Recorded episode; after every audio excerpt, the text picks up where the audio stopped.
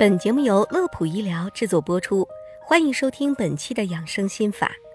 在生活中，我们会经常听到某个公众人物突发疾病不幸去世，而心梗便是常见的诱因之一。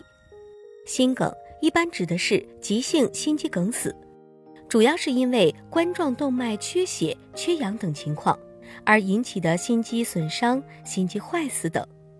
它是心脏病中比较严重的一种，往往来势汹汹。如果诊治不及时，或者梗塞的面积比较大，很可能会引起多种并发症，甚至威胁到生命。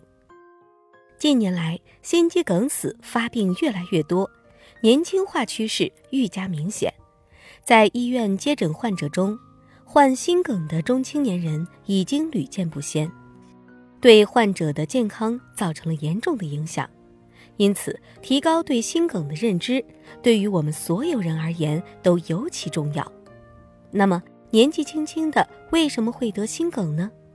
这就得说说日常中的许多不健康的生活方式了，像抽烟喝酒、饮食无节制、长期的熬夜，又或是久坐族、缺乏运动、压力过大等等，这些往往会导致高血压、血脂异常、糖尿病等疾病的发生。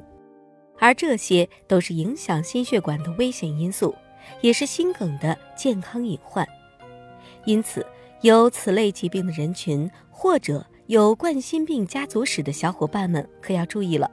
平时应该更加关注自己的身体。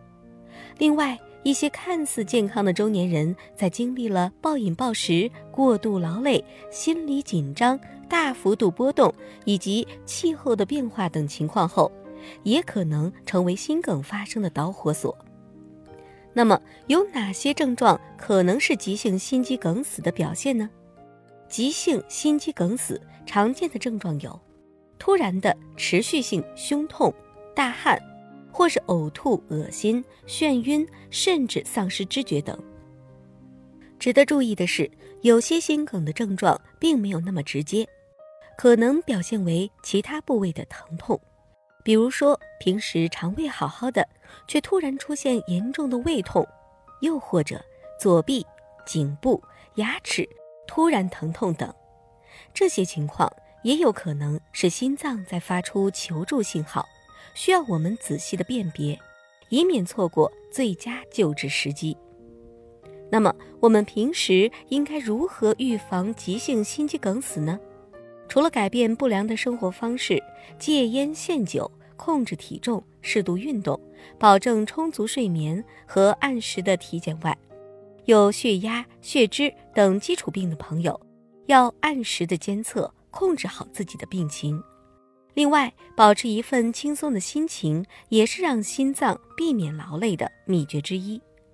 最后，如果发生急性心肌梗死，该怎么办？首先，千万不要惊慌，保持安静，采取半卧位休息。期间可服用硝酸甘油等急救药物，同时立即拨打幺二零电话等待救援，切莫延误救治时间。好了，本期的内容就到这里。